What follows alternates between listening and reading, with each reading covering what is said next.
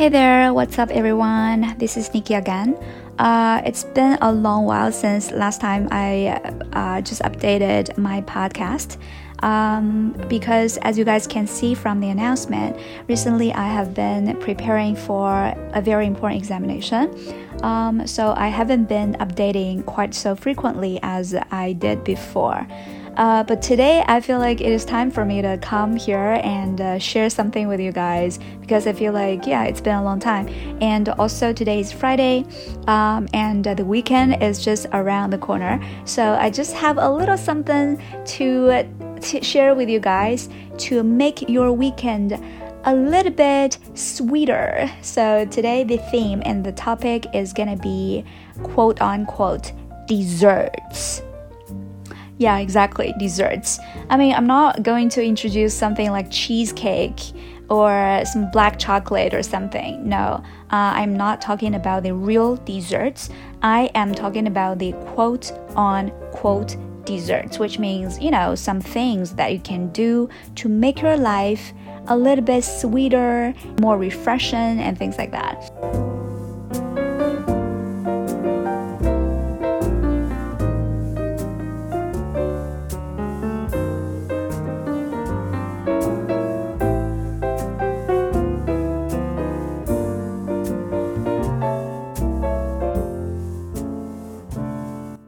Um, after a very busy work week, probably we just want to relax. Uh, we, we want to get relaxed um, during the weekend, right? Um, so I feel like, you know, a very good dessert for you to start your weekend is to have a morning shower. Yeah, you heard me right. The morning shower. We usually take uh, take a shower at night before we go to bed because we need to clean ourselves. Um, but um, that is just the one part of the story. I feel like taking a shower in the morning is life changing. um, I feel like there is like really a god of shower, you know. Um, it's like very magical. Every time if I take a morning shower, I can immediately uh, get rid of the grogginess I feel after I just wake up. And especially if I wash my hair in the morning and after I uh, blow dry my hair, I will feel like, wow, the day is so beautiful. I feel like I am the cutest kid in town. I feel so proud of myself out of nowhere. So I feel like, you know, morning showers really does wonders and it does magic. So you can definitely try it. It can start your day a little bit sweeter, maybe 50% more sweet than usual. Um, so it's true, uh, and uh, especially if you can play some music while when you are you know having the shower or if you haven't put um, some speaker on your bathroom you probably can sing a song just by yourself in the shower.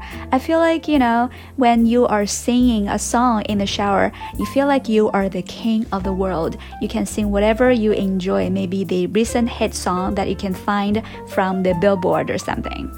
Um, yeah, so this is the dessert number one. Uh, and I promise you, this is gonna make your weekend a little bit sweeter. Um, and then the dessert number two is to walk. Um, or to stroll. I mean, stroll means to slowly walk just around your neighborhood, like uh, in a park or something.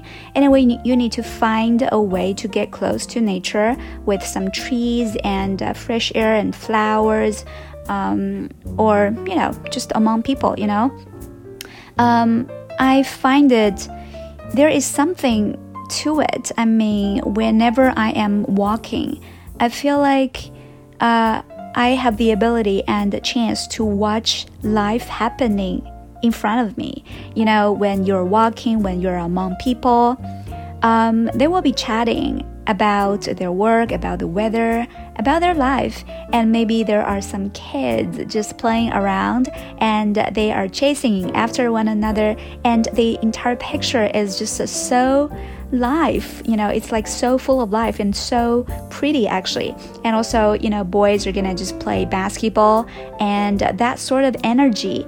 I just want to you know feel the vibrancy brought by the park to me and uh, that would definitely make me feel like wow, life is beautiful. Even though I already have had a very busy day, at that time I will feel like, yeah, uh, life is worth living because it's kind of sweet that you can go to the park and uh, imbibe this sort of vibrancy in the park.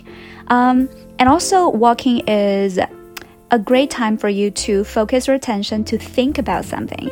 Because you know in our normal days we are usually doing our work or we are entertaining ourselves by maybe watching a video or watching a movie or something we usually don't have a full piece of time for us to really ponder over some certain important issue.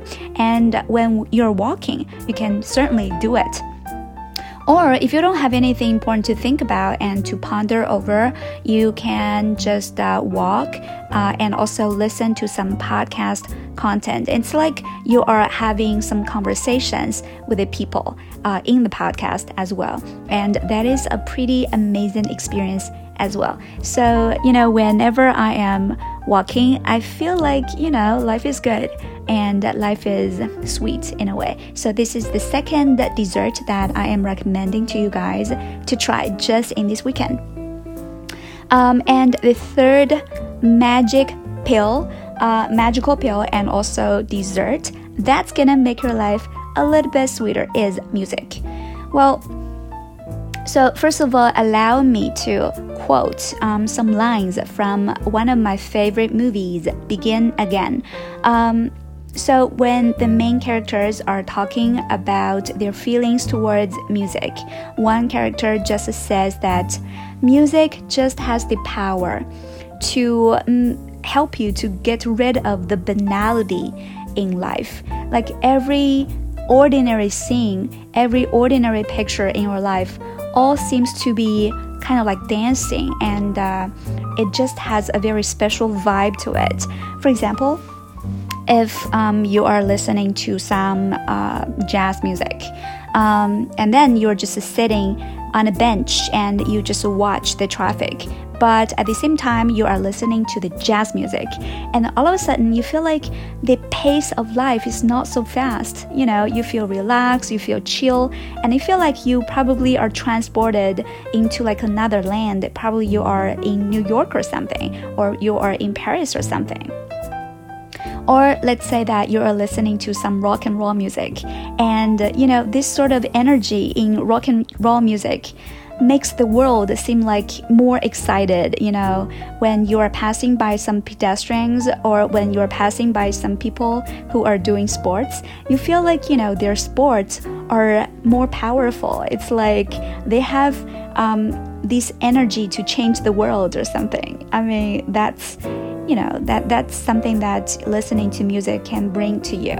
Um, I whenever I think that life becomes too plain and too boring, I use these three desserts to make my life sweeter and uh, better and greater and I feel better about life. So I recommend these three magical pills to every one of you and hopefully you guys can have a nice and enjoyable weekend as well.